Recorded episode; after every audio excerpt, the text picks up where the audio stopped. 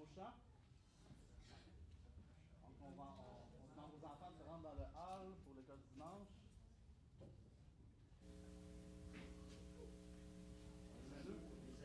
Les ados aussi. Les, ados, c'est après, après le message. C'est bon? Parfait. Merci pour ces beaux chants. Euh, des chants où on a entendu qu'on avait un Dieu créateur et un Dieu qui est présent dans sa création. Évidemment, on ne veut pas dire que Dieu est présent dans les feuilles, dans les arbres, dans la terre. Non, c'est qu'il intervient dans sa création. Il est omniprésent, il agit, il intervient. Et on va en parler ce matin, entre autres. Donc, euh, aujourd'hui, on, va ensemble terminer notre mini-série sur la science et les Écritures. Vous savez, depuis le mois de février, euh, on a parlé de différentes choses. On a parlé du cosmos, on a parlé de la génétique, on a parlé de la sagesse, et tout ça à travers la loupe de la science et des Écritures. Et aujourd'hui, nous allons nous poser la question à savoir si les miracles et la science sont des choses qui sont compatibles. Donc, le titre d'aujourd'hui, effectivement, c'est Les miracles et la science sont-ils compatibles? Tout d'abord, regardons qu'est-ce qu'un miracle selon la science. La science nous dit que les miracles sont des violations des lois de la nature. Donc, elle nous dit que nous ne pouvons pas adhérer à une compréhension scientifique des lois de la nature et croire en même temps aux miracles. C'est deux choses différentes qui se contredisent. Et à cause de cette pression, beaucoup de chrétiens ne considèrent pas les événements surnaturels décrits dans la Bible comme de vrais miracles. Euh, ils, vont, ils, vont, les interpréter plutôt euh, comme des événements qui s'expliquent scientifiquement. Ou encore, ils les considèrent simplement comme des métaphores et non comme des événements qui ont vraiment eu lieu. Richard Dawkins, un célèbre biologiste athée, affirme ceci. Le 19e siècle était le dernier moment où une personne instruite pouvait encore admettre sans être gênée qu'elle croyait à des miracles comme l'Immaculée Conception. Quand on insiste aujourd'hui pour qu'ils répondent, beaucoup de chrétiens fort instruits sont trop fidèles à leurs engagements pour nier l'Immaculée Conception et la résurrection. Mais ils en sont gênés, car leur esprit rationnel sait que c'est absurde si bien qu'ils préféreraient de beaucoup qu'on ne leur demande pas. C'est gênant parfois de s'opposer à la science. Et pourquoi Richard Dawkins parle du 19e siècle? Parce que c'était l'essor du rationalisme au 19e siècle. Donc la science, les choses qu'on peut mesurer seulement par des expériences scientifiques. On ne pouvait pas parler de surnaturel à ce moment-là. Le, le surnaturel a été exclu du discours scientifique à partir de ce moment-là. Donc, le sujet des miracles est un sujet qui peut gêner plusieurs chrétiens, parce que d'un côté, les scientifiques nous disent que les lois de nature sont immuables et qu'elles s'appliquent dans un système fermé de cause à effet. Donc, selon eux, il ne peut pas avoir de miracle. Il y a seulement des causes puis des effets. Et un prédit l'autre. Mais d'un autre côté, les chrétiens croient à un Dieu créateur, comme on a chanté tout à l'heure un Dieu qui est capable d'intervenir de façon arbitraire dans l'ordre naturel. Et là, ça, c'est, là, que ça laisse la place ouverte au miracle. La Bible nous parle évidemment de miracles hein, à, plusieurs, reprises. Euh, mais toutefois, la science moderne nous dit que ces miracles étaient sans doute des phénomènes scientifiques qui ne pouvaient pas être expliqués à l'époque biblique. Comme s'il n'y avait pas encore toute la connaissance pour expliquer ces choses-là. Et ce qui était un miracle à cette époque-là? N'en serait plus un aujourd'hui parce qu'on pourrait l'expliquer. D'ailleurs, euh, ce que je trouve intéressant, je ne sais pas si vous avez vu ça euh, sur votre téléviseur, mais il y a une chaîne qui s'appelle National Geographic, c'est très réputé, et il y a toute une série d'émissions qui parlent des miracles, mais pour les démystifier. Ils veulent démystifier les miracles sur la Bible dans le but d'enlever l'idée d'une intervention surnaturelle qui viendrait changer les lois de la nature. Donc, pour les scientifiques, plus la société avancera dans ses connaissances, dans ses découvertes, moins les gens parleront de miracles. Et vous savez, c'est une idée qui influence notre théologie du miracle en tant que chrétien. Est-ce qu'il y a vraiment moins de miracles maintenant qu'à l'époque biblique? Certains diront oui, D'autres diront qu'il y en a autant, mais d'autres diront qu'il y en a plus. Qui a raison? On va voir ça un peu ce matin. Euh, ce matin, on va examiner ensemble un livre biblique qui nous vient souvent en tête quand on parle des miracles. Est-ce que vous devinez? Non, ce n'est pas Jean. Vous allez peut-être deviner, c'est dans le Nouveau Testament, le livre des Actes des Apôtres, où on voit beaucoup de miracles réalisés par les apôtres. Donc, on va regarder un passage du livre des Actes, euh, particulièrement le premier miracle de guérison physique qui a lieu après la Pentecôte, qu'on voit dans Acte 3. C'est la guérison d'un boiteux. Euh, on voit ça dans Acte 3, les versets 1 à 21. Ce sont les versets qu'on va examiner ce matin. Et euh, à travers ce récit de la guérison d'un boiteux, Luc, qui est l'auteur de ce livre-là, Luc, qui est un médecin, un homme de science, nous apprend de bonnes leçons que nous, pour qu'on puisse développer une saine théologie du miracle. Donc, on va lire ensemble la première section de notre texte, soit les versets 1 à 10. Pierre et Jean montaient ensemble au temple à l'heure de la prière. C'était la neuvième heure. Il y avait un homme boiteux de naissance qu'on portait et qu'on plaçait tous les jours à la porte du temple appelé la Belle, pour qu'il demande l'aumône à ceux qui entraient dans le temple. Cet homme, voyant Pierre et Jean qui allaient y entrer, leur demanda l'aumône. Pierre, de même que Jean, fixa les yeux sur lui et dit Regarde-nous. Et il les regardait attentivement, s'attendait à recevoir d'eux quelque chose. Alors Pierre lui dit Je n'ai ni or ni argent mais ce que j'ai, je te le donne. Au nom de Jésus-Christ de Nazareth, lève-toi et marche. Et le prenant par la main droite, il le fit lever. Au même instant, ses pieds et ses chevilles devinrent fermes. D'un saut, il fut debout et se mit à marcher. Il entra avec eux dans le temple, marchant, sautant et louant Dieu. Tout le monde le vit marchant et louant Dieu. Il reconnaissait que c'était celui qui était assis à la belle porte du temple pour demander le monde. Et il fut rempli d'étonnement et de surprise au sujet de ce, qui, de ce qui lui était arrivé. Donc, ce qui est intéressant dans notre texte ce matin, c'est que Luc utilise l'histoire de la guérison d'un boiteux pour corriger deux positions extrêmes au sujet des miracles. Ce sont deux positions qu'on retrouve à travers, l'histoire de l'Église, qui a toujours existé, des positions certainement aussi présentes dans notre Église aujourd'hui. Je suis convaincu.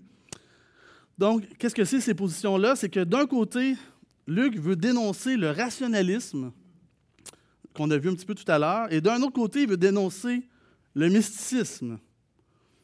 Donc, c'est quoi une position rationaliste extrême? Ça, c'est un chrétien qui s'attend jamais au miracle. Donc, on ne croit pas au miracle.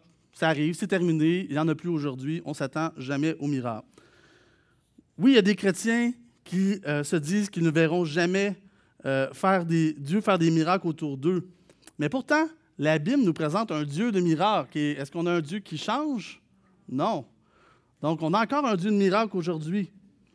Même si on ne s'attend pas, même si on ne les voit pas, Dieu agit encore miraculeusement aujourd'hui. Genèse 18, 14 nous dit Y a-t-il rien qui soit étonnant de la part de l'Éternel? L'Éternel agit tellement souvent de manière miraculeuse. Jésus nous dit aussi dans Luc 18, 27 Ce qui est impossible aux hommes est possible à Dieu.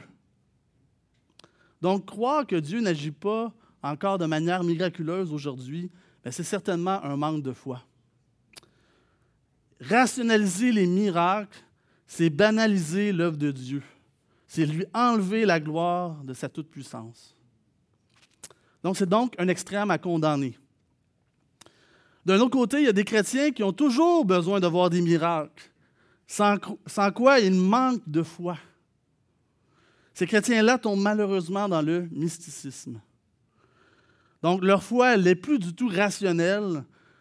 Euh, c'est une foi qui est intuitive. Ce qui veut dire qu'elle repose principalement sur les sentiments provenant de leur expérience surnaturelle avec Dieu. Et c'est là la deuxième position extrême à condamner. Luc, dans le texte de ce matin, nous présente les miracles comme quelque chose de spécial, quelque chose d'hors du commun, quelque chose qui ne se produit pas à tous les jours. Effectivement, si on regarde euh, le nombre de miracles dans la Bible et le, nombre d'années sur lesquelles s'étend la Bible, ben, on constate que les miracles sont plutôt rares dans la Bible. Ils se concentrent surtout dans des périodes précises. Mais sur toute la Bible, sur toutes les années que la Bible euh, dure, peut-être qu'on pourrait dire que ça arrive une fois tous les 20 ans. Sauf dans certaines périodes. Si on étirait ça au maximum, mais on sait que dans les, périodes les plus actives où il y a des miracles, ça peut aller jusqu'à 40 à 60 euh, miracles dans une année. Donc, euh, c'est vraiment des périodes qu'il y avait. Mais en général, les miracles, c'est quelque chose de rare euh, dans, la Bible, comme on le voit. Les chrétiens ont besoin de comprendre que Dieu fait des miracles, mais que ces miracles-là sont des signes qui pointent vers quelque chose de supérieur aux miracles. Donc, la première chose que nous pouvons retenir de notre texte ce matin, c'est ceci. Nous n'avons pas besoin de plus de miracles, nous avons besoin de plus de Jésus. C'est vrai pour nous, les chrétiens, mais c'est vrai aussi pour le monde. À chaque jour, Dieu va placer des gens sur notre route, des gens qui ont besoin de Jésus. Dans notre texte, on voit c'est un homme malade, un homme boiteux, qui est au temple à chaque jour. Et pourtant, Pierre et Jean montent là, au temple, à chaque jour. Mais ils ne voient pas tout de suite le besoin de cet homme. C'est un peu comme nous. Nous passons souvent devant des gens qui ont des besoins sans les remarquer sans prendre le temps de, demander, de voir quels sont, leurs besoins. Pourtant, on est très bon à prier hein, en tant qu'évangélique euh, pour demander à Dieu de faire des miracles pour sauver les gens. Mais parfois, je pense qu'on oublie que nous sommes des outils que Dieu utilise pour travailler miraculeusement dans la vie des perdus en leur présentant Jésus. Donc Dieu met tous les jours sur notre route des gens qui ont besoin de Jésus, et même si parfois ils n'en ont pas l'air. Parfois la beauté extérieure cache le vrai besoin, la laideur spirituelle. C'est ce qu'on voit dans notre texte. Où est-ce qu'il se trouve, notre boiteux? Il est à la porte du temple, appelée la Belle. On voit ça au verset 2. La belle porte. C'était la, la plus grande porte du temple. Imaginez une immense porte en bronze qui fait à peu près cinq étages de haut, double porte. Ça, c'est impressionnant. Quand tu rentres, là, tu, regardes la porte. Tu ne regardes pas à terre, les, les, miséreux qui sont là. Puis, le boiteux est à l'entrée de la porte à tous les jours pour mendier. Mais plus précisément, faut réaliser qu'il se tenait à l'extérieur de la porte. Parce qu'il y avait une loi qui disait que les boiteux ne pouvait pas entrer dans la maison de Dieu. Parce que c'était la loi de cette époque-là. Donc, il était exclu du temple. Donc, les croyants qui se rendaient au temple passaient tous les jours devant cet homme, mais ils étaient distraits par la belle porte. Ils étaient plus concernés par le, la belle, le bel événement où il allait, le, prestige du temple, la beauté des lieux, que les vrais besoins que Dieu voudrait adresser. Il ne voyait pas la, réalité spirituelle affreuse dans laquelle le monde autour était plongé. Qu'est-ce qui se passait? C'est qu'autour de la maison de Dieu se trouvaient des gens séparés et privés de Dieu. Le boiteux demandait le monde et sans doute que certains lui donnaient de l'argent. Mais ni le boiteux ni les gens ne réalisaient vraiment le vrai besoin de cet homme-là. Parce que le plus grand besoin de cet homme-là, c'était de recevoir Jésus. Le boiteux, lui, voulait sans doute de l'argent. Pourquoi? Pour cacher la laideur de la pauvreté. Mais son plus grand problème, ce n'était pas qu'il était brisé financièrement, mais qu'il était brisé spirituellement. C'est pourquoi nous devons offrir une vraie solution aux gens. Mais c'est ce que Pierre fait. Qu'est-ce que Pierre offre au boiteux? Est-ce qu'il lui prêche un évangile de prospérité? Non, c'est pas ça qu'il lui offre, pas en tout. Est-ce qu'il lui prêche son besoin de s'en reprendre en main? Tu lui dis, euh, bon, euh, tu devrais te reprendre en main, là, puis tu devrais faire ça, ça, ça, ça. Du tout. C'est pas ça qu'il fait. Est-ce qu'il lui demande de se trouver un coach de vie? Non. Non, pas besoin de coach de vie. Est-ce qu'il lui dit de devenir un chrétien? Pourquoi? Pour qu'il ait de bonnes habitudes de vie et peut-être de bonnes valeurs? Non plus. Il lui dit une chose au verset 6. Je n'ai ni argent ni or, mais ce que j'ai, je te le donne. Au nom de Jésus-Christ de Nazareth, lève-toi et marche. Pierre savait que cet homme-là avait surtout besoin de Jésus. Il savait que le boiteux avait premièrement besoin d'une guérison spirituelle. La guérison physique, ça a été le moyen d'amener cet homme à la repentance et à la foi. Donc le miracle s'est fait au nom de Jésus pour montrer aussi que Jésus continuait son ministère messianique à travers le ministère des apôtres. D'ailleurs, lorsque le boiteux se, met à bondir après sa guérison, ben, il accomplit une prophétie messianique qui se retrouve dans Ésaïe 35, 6. Cette prophétie-là, euh, prophétie disait que lorsque le Messie allait venir, il allait faire une œuvre qui ferait bondir les boiteux. Et c'est littéralement ce qui s'est passé. Le boiteux n'a pas seulement été guéri physiquement. Ça aussi, il ne faut pas oublier ça. Il a été réconcilié avec Dieu par sa foi en Jésus. Il est entré dans le temple en louant le Seigneur. Le miracle ne sert à rien s'il ne sert qu'à soulager temporairement les gens ou à leur permettre de vivre une vie plus agréable sur la terre. Le miracle doit soutenir la prédication de l'Évangile. Il doit toujours pointer vers Jésus. Mais les gens se demandent euh, pourquoi aujourd'hui on ne voit pas beaucoup de miracles? Pourquoi il n'y en a pas beaucoup autour de nous aujourd'hui? la raison est que les miracles ont toujours comme but d'être un tremplin pour prêcher l'Évangile, là où il n'est pas encore connu. Aujourd'hui, si vous avez accès à la parole de Dieu et si vous êtes mature dans la foi, Dieu n'a pas besoin de vous faire voir plein de miracles. Il n'a pas besoin de vous envoyer plein de miracles pour soutenir votre foi. Vous avez déjà tout ce qu'il vous faut. Vous êtes capable de vous appuyer sur sa parole. Donc, n'attendons pas les miracles pour développer notre confiance en Jésus. Luc continue son récit et nous enseigne une autre chose concernant les miracles. Les miracles ne sont pas le fruit de notre puissance ou de notre piété. Donc, lisons les versets 11 à 12. Comme ils ne quittaient pas Pierre et Jean, tout le peuple étonné accourut vers eux au portique dit de Salomon.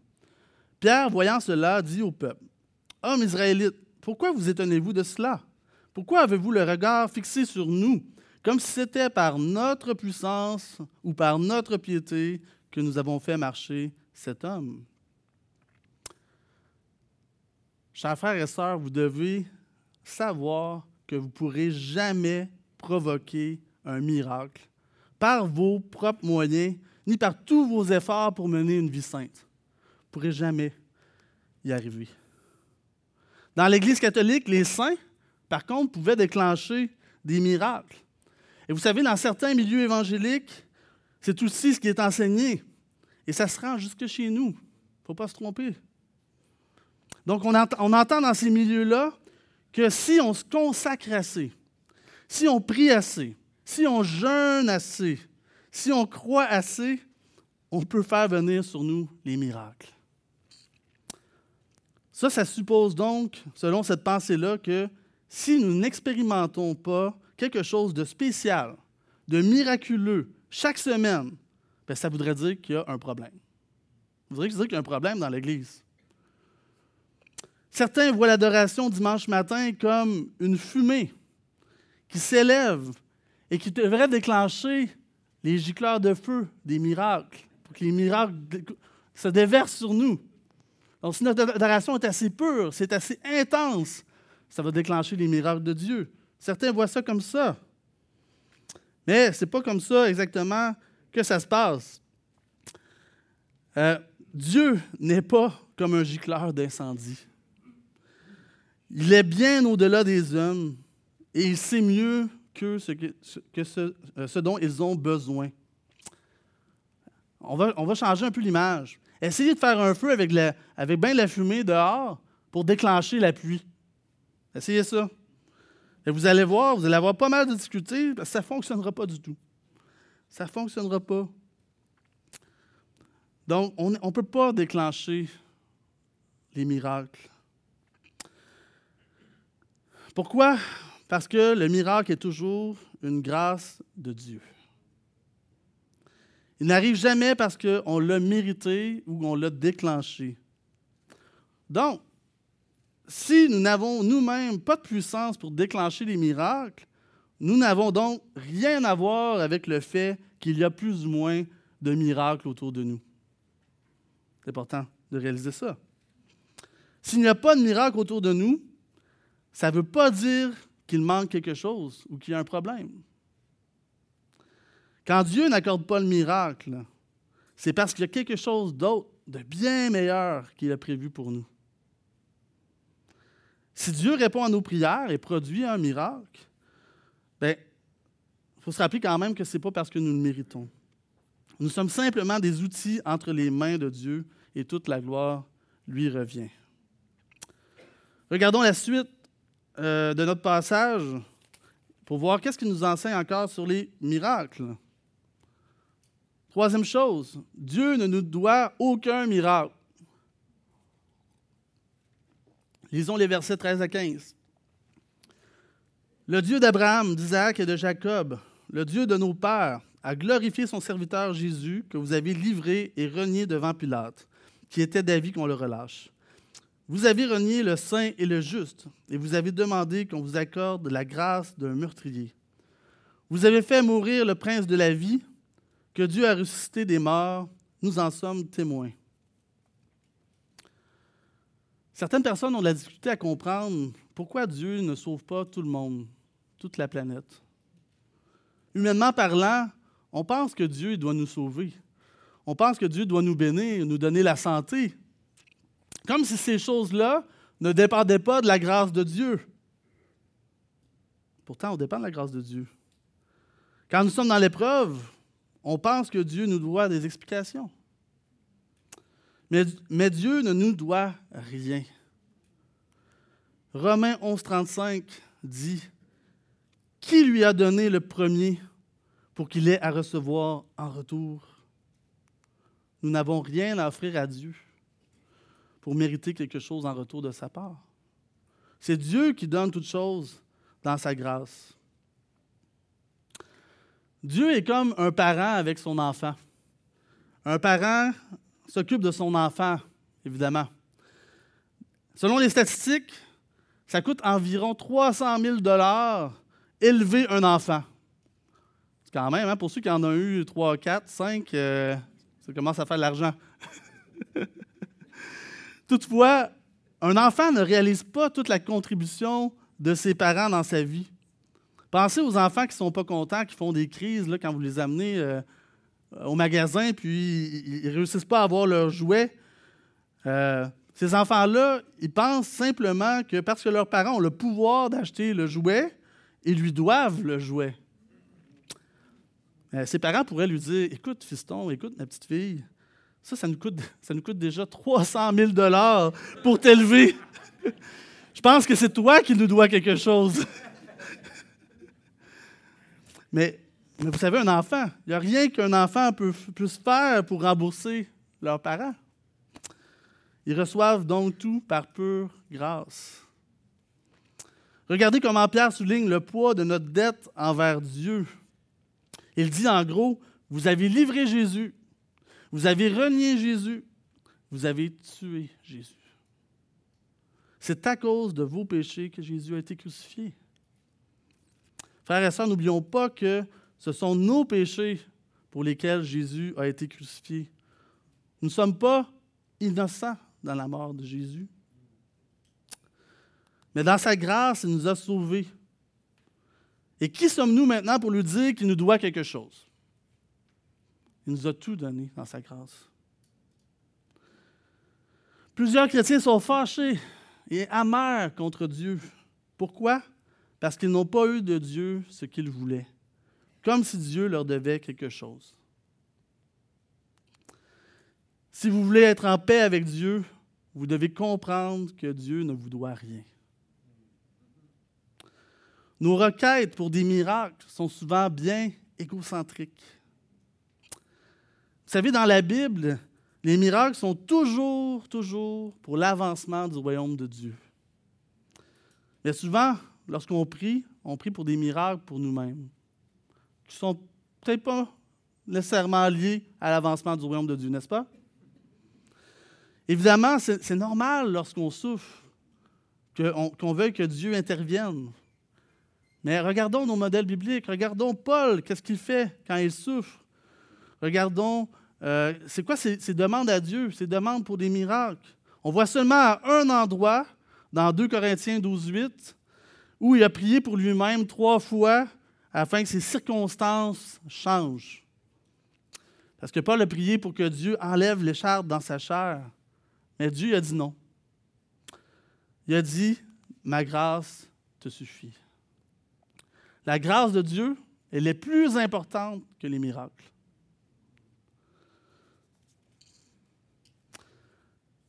Quatrième chose que notre texte nous enseigne ce matin, c'est que Jésus nous donne la foi nécessaire au miracle.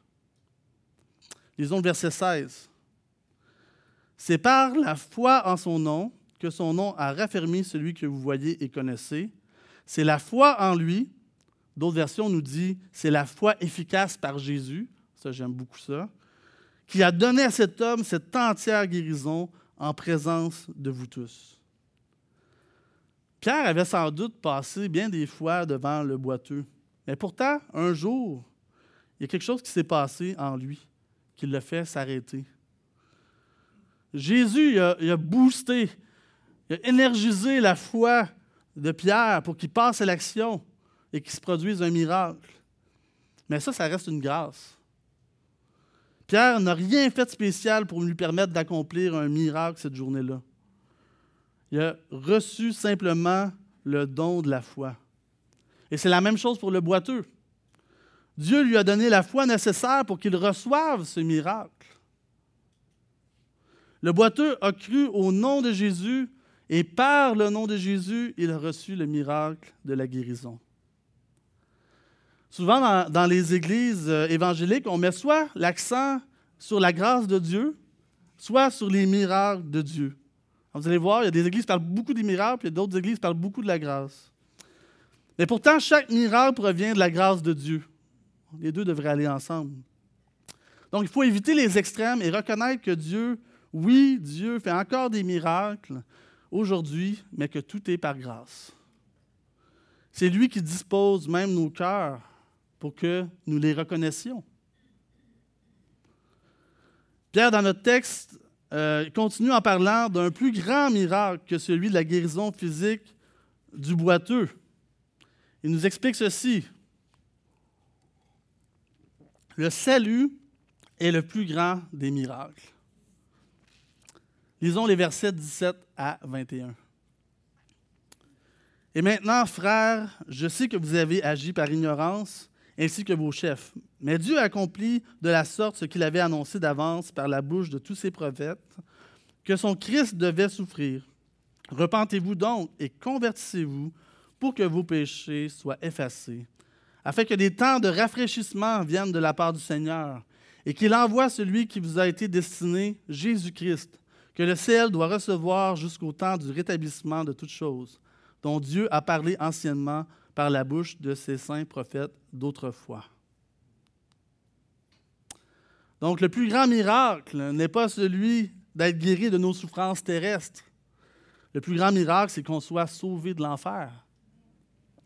Le pardon de nos péchés demandait un, miracle incroyable, un miracle avec une portée éternelle, pas seulement terrestre.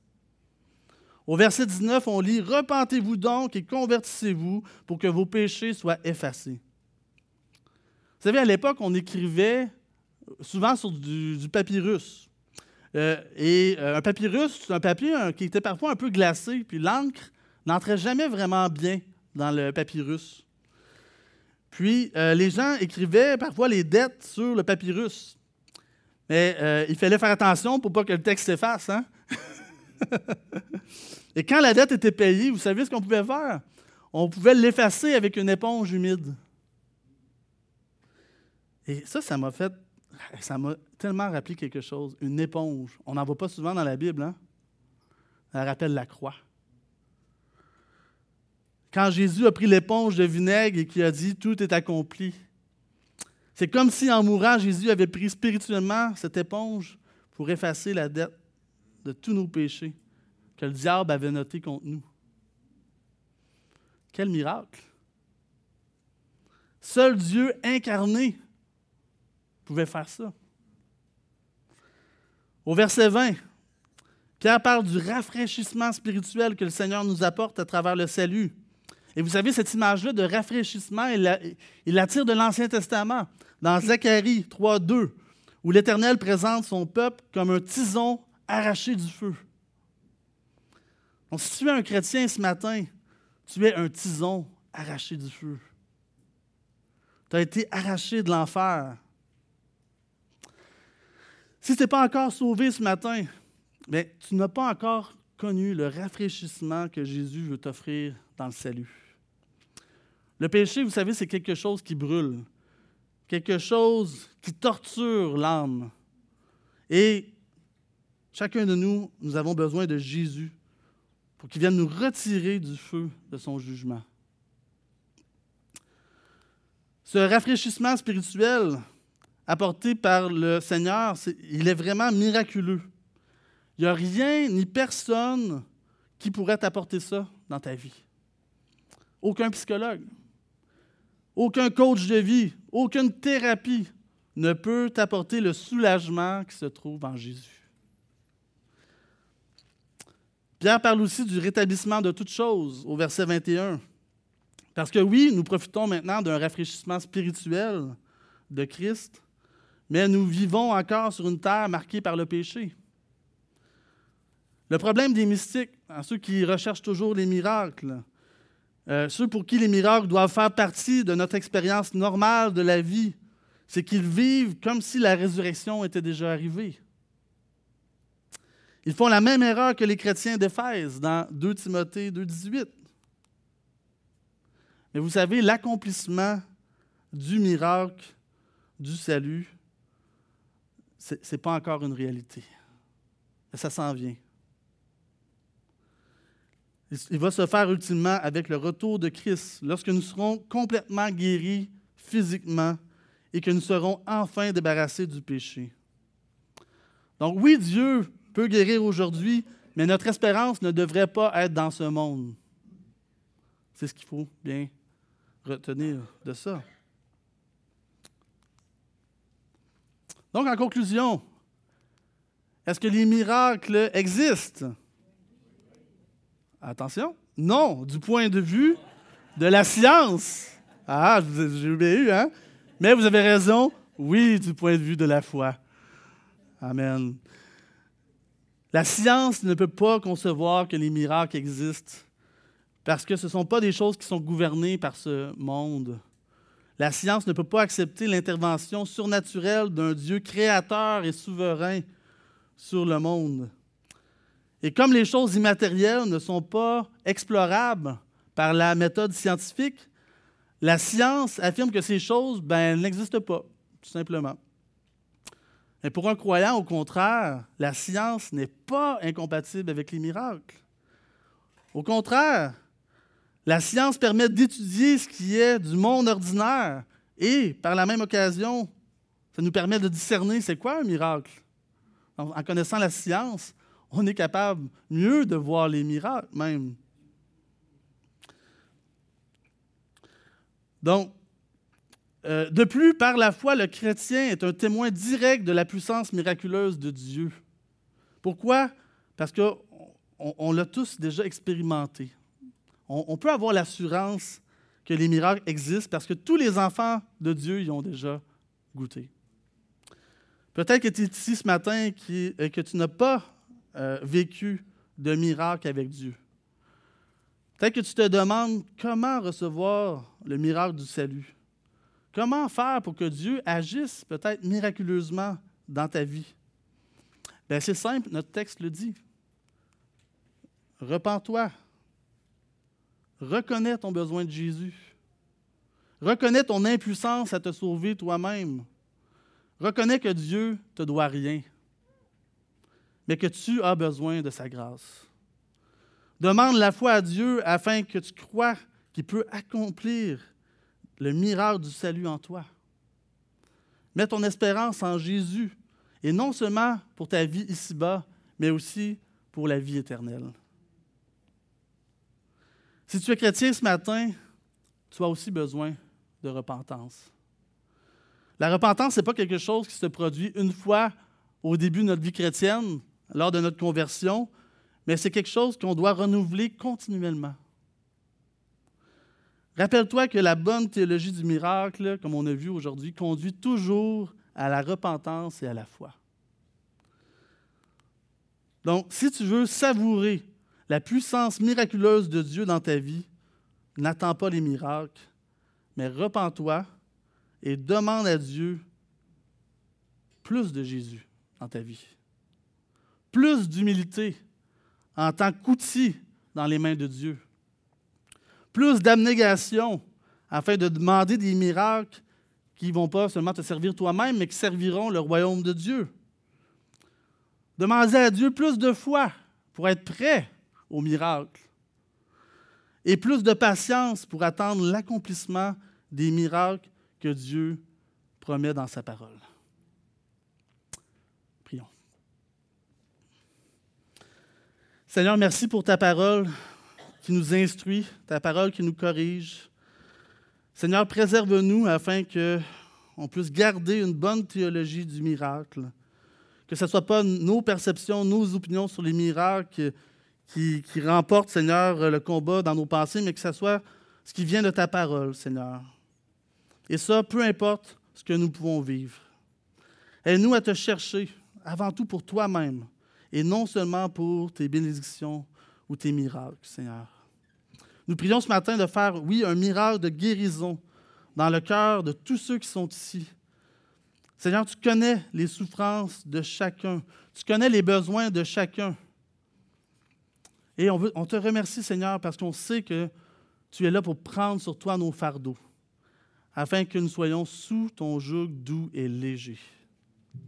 Seigneur, nous prions pour que ceux qui vivent la souffrance et qui attendent un miracle présentement soient soulagés, Seigneur. Tu puisses les soutenir, les préserver. Seigneur, on te demande de leur accorder, oui, un miracle, si c'est ta volonté. Et si ce n'est pas ta volonté, Seigneur, puisses-tu les consoler, comme lorsque tu as dit à Paul, ma grâce te suffit. Puisses-tu aussi consoler euh, ces gens, Seigneur, par leur salut qu'ils ont en toi? Et l'espérance de l'éternité avec toi. Donc, je te prie pour chacun de ces besoins, Seigneur. Nous savons que tu réponds à la prière, Seigneur, donc on te demande d'agir, d'intervenir de manière à ce que ton Fils Jésus soit glorifié dans la vie de chacun. Nous prions au nom de Jésus parce que nous voulons reconnaître que c'est par lui seul que tu nous fais la grâce de répondre à nos prières. À toi soit la gloire, Seigneur. Amen.